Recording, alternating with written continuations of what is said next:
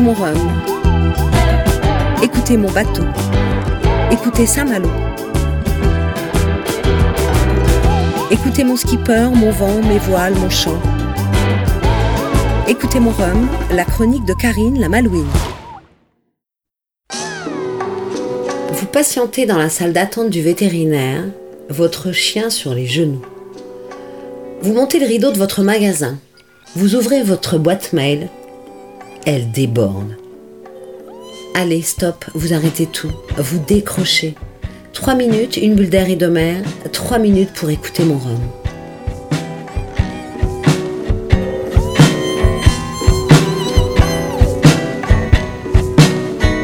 À Saint-Malo, on ne prononce pas la route du Rhum destination Guadeloupe.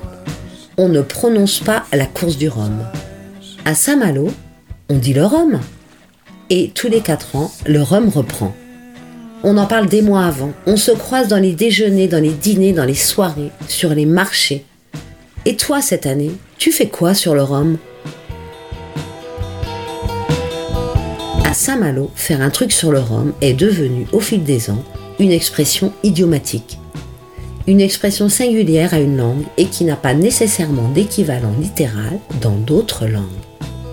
Ça, c'est la définition officielle. La définition malouine emprunte, elle, des chemins de traverse. Elle signifie fêter le rhum avec du rhum. La route du rhum, c'est un rêve, et le rêve, ça se fête. Durant dix jours, ma ville va vivre une autre vie une grande liesse, une longue bacchanale, un espace-temps hors du temps, un trou noir.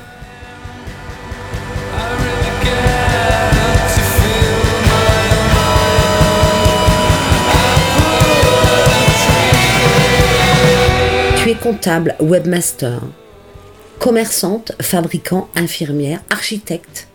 Après le travail, tu ne retournes pas chez toi, non. Non, tu roules en direction des remparts.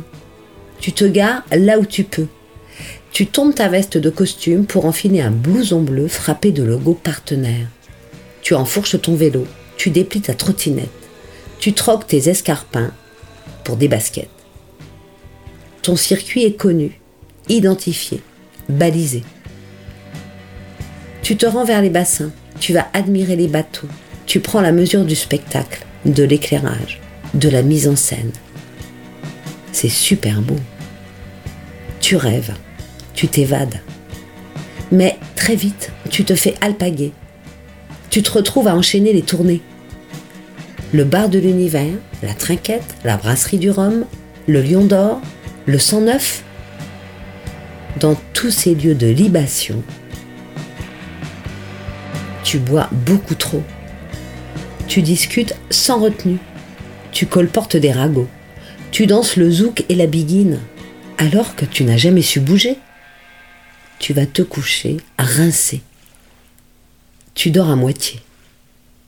Tu te lèves et tu vas travailler.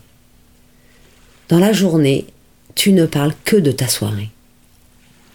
Tu sais que tu dois tenir dix jours, mais tu l'oublies tous les jours.